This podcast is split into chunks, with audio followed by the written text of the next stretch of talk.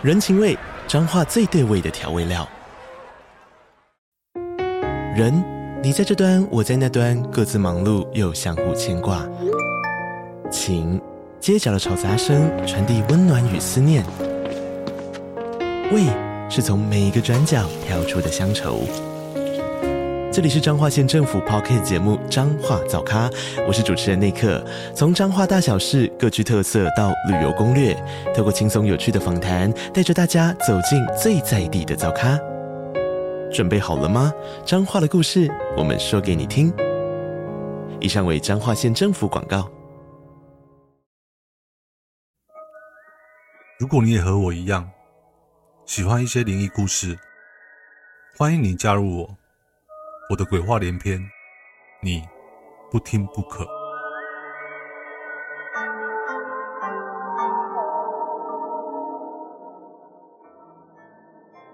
座敷童子相信大家并不陌生。对于这位常出现在日本鬼怪中的神秘女孩，不但经常出现在动画、漫画、小说之中，许多游戏也将她设计为游戏角色。但是，你对这个可爱的小女孩了解吗？今天不可将带来一则。关于这位可爱的守护灵显灵的故事，是一个蛮温暖的日本怪谈故事哦。那么接下来就和布克一起进入灵异故事的旅程喽。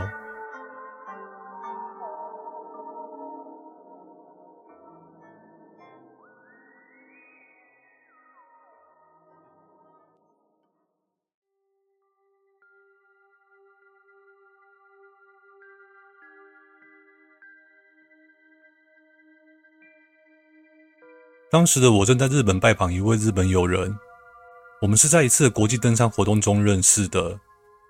他的名字叫做冈村，是一个相当健谈的人，目前在一家运输公司中担任主管。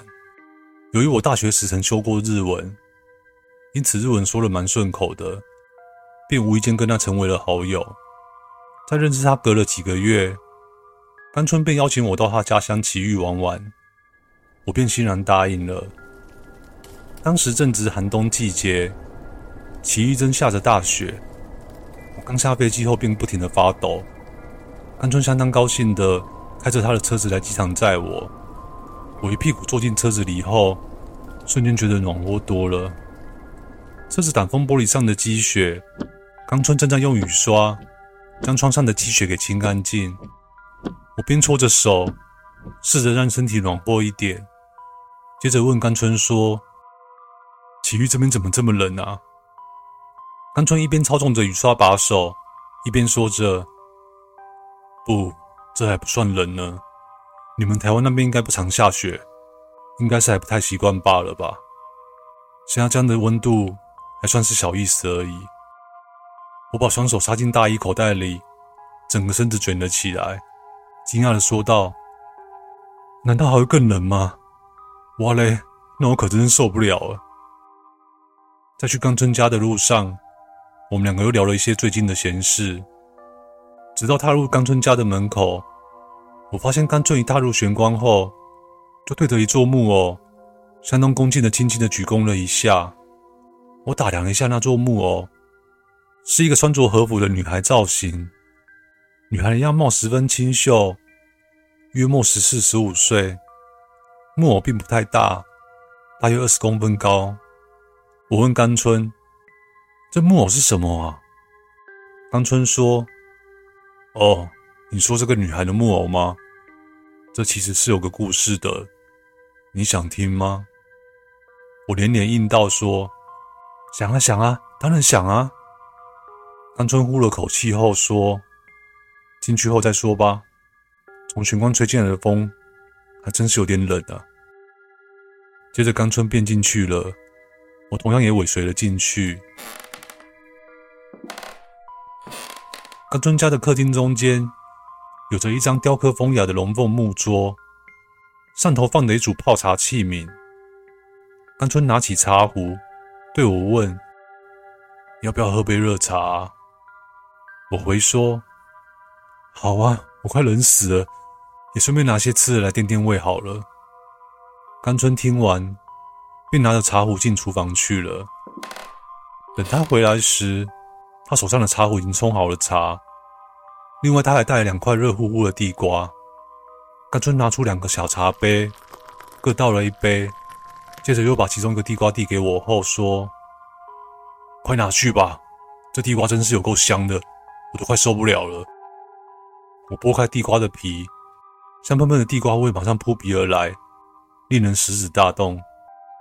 我大口咬了一口地瓜，又喝了一口茶，便说：“刚刚你说的那个故事，说来听听啊。”甘春眯着眼睛看着我说：“可以。其实那故事说怪不怪，但又有点神奇。”听甘春这么一说，我的好奇心又更重了。接着，甘春便缓缓道来了这个故事。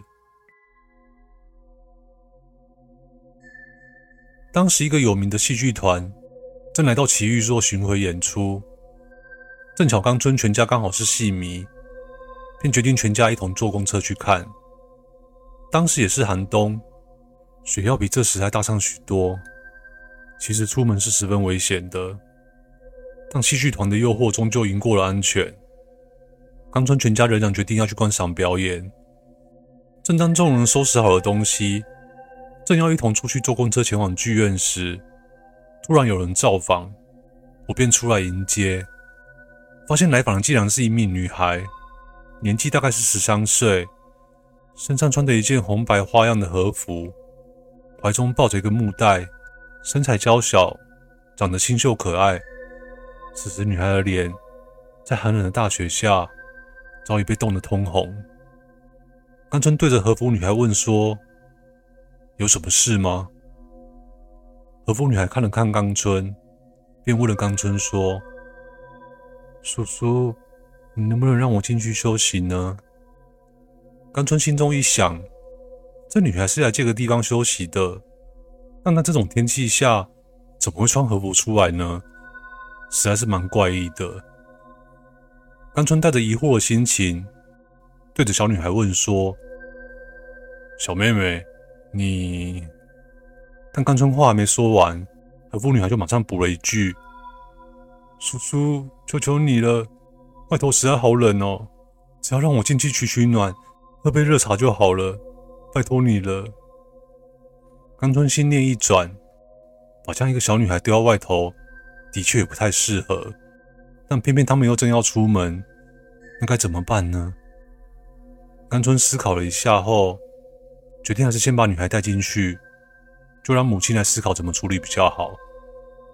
带女孩进去后，母亲听完甘春的叙述后，连想都没有想，就直接说：“甘春，你留下来陪她好了。”此时，甘春支支吾吾的说：“呃，可是我我想要去看表演啊。”甘春的母亲质问甘春说：“戏剧跟人家小女孩哪个比较重要啊？”甘春说：“这这当然是这个小女孩啊。”甘春母亲说。这就对啦，那就我们去看表演，甘春你就留下来，好好照顾这个小女孩啊。甘春反驳说：“这这不公平啊！”甘春的弟弟此时也说道：“妈妈，留哥哥一个人下来，对他也太不公平了吧？”甘春的母亲将矛头转向弟弟问说：“那你说该怎么办呢？”弟弟便说。我觉得我们一块留下来吧，反正这个戏剧团应该也会在奇遇留个四五天，改天再去看也不迟吧。甘春的母亲望了望正在喝茶的和服女孩，叹气着说道：“唉，好吧，那就改天再去看好了。”等到甘春母亲踏入房间后，甘春的父亲看着母亲的背影，说道。你母亲等这部戏剧不知道等多久了，她现在的心情一定很失落吧？和服女孩打破沉默说道：“真的是很对不起，为了我，让你们都不能去看表演了。”弟弟笑着脸坐到和服女孩对面，问着女孩说：“妹妹没什么的，你不用在意啦。对了，你是从哪里来的啊？”女孩回答说她是从静冈过来的。弟弟带着疑问的问说：“静冈，那不是过了山梨后面吗？那么远的地方，你来奇遇干嘛？”女孩苦笑着说：“我是来找亲戚的，然后就不小心迷路了。”此时，冈村的父亲关心的问：“那你为何要穿着和服？外头很冷呢？”女孩简单的回答说：“不会啦，我习惯穿这样子啊。”接着，冈村便说：“那需不需要我们帮你找你的亲戚呀？”女孩连忙拒绝说。不用了，等一下我再自己出去找就好了啦。弟弟大声喊着：“这怎么可以啊？你一个小女孩，在外面这样太危险了啦！还是我们送你吧。”女孩摇着头说：“不用啦，真的不需要。”冈村的父亲说：“弟弟说了对，你一个女孩子在外面这样实在太危险了，还是让我们送你吧。”和服女孩拗不过三个男人的恳求，因此只好让冈村他们陪着他一起找亲戚，由和服女孩带路，冈村等三人陪在一旁。就这样走了数十分钟后，和服女孩突然说道：“到这边就好了啦，这条路我认得。”冈村父亲问说：“你，你认得这条路？”和服女孩说：“是啊。”到了这边，我就知道该怎么走了。你们不用再继续陪着我，没关系啦。冈村的父亲说：“是这样子啊，但为了安全，我们还是送你到门口好了。”冈村的父亲还没说完，就被女孩打断了。女孩接着说：“不用啦，到这里就行了。真的很谢谢你们。”女孩一说完，竟一溜烟的跑了。随后便消失在浓浓大雪之中。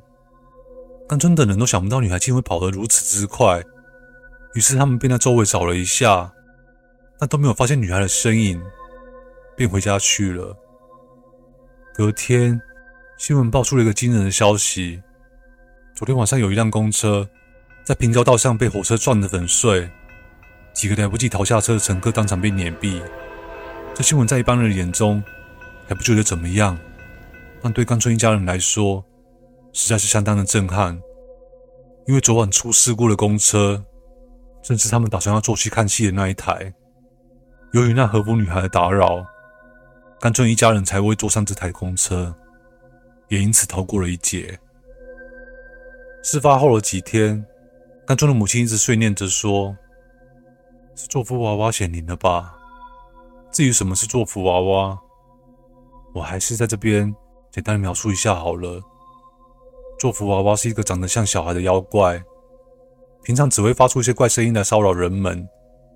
事实上，座敷娃娃算是一种好妖怪，因为他们会给人们带来好运，也因此有些自私的家庭会请法师来设结界，限制住座敷娃娃的行动，强迫他们留在自己家中。冈村的母亲还找了个雕刻师傅，请他做了个和服女孩的木偶。至于小女孩的长相，是借着冈村母亲的记忆而雕刻而成的。那女孩到底是来奇遇找亲戚，还是她是做福娃娃呢？冈村在事发之后，也到了和服女孩消失的那条路上仔细搜寻，但再也没有发现女孩的身影。女孩既然消失，那这个问题的答案也无法得知了。冈村说完这个故事后，我已经把整块地瓜给吃光了。冈村突然皱了眉头起来说：“其实还有一件事让我觉得很奇怪，就是玄关的那个木偶，我总觉得不太对劲。我开始回想起刚刚在玄关看到的木偶，似乎没有什么不对劲的地方啊。便问冈村说：‘呃，是怎么个不对劲啊？’冈村说：‘我总觉得……’这木偶就像是一个人似的，一天一天的长高，连样貌都变得成熟了不少。我笑着对冈村说：“哦，我觉得是你想太多了啦。”冈村轻轻的叹了一口气，说道：“哎，但愿如此啊。几天后，我回到了台湾。这几天中，我也从冈村的弟弟以及冈村父亲那边得知了和服女孩的故事，确实是真的。而他们两人竟然也自认为，那个木偶娃娃似乎也有在成长。只是后续，我就再也没有去过冈村家了。而往后与冈村的对话中，也没有再提起和服女孩的事了。冈村既然不说，那我也不敢问。究竟那个木偶最后到底有没有在成长呢？我想，这是一个很困难的问题吧。故事说完了。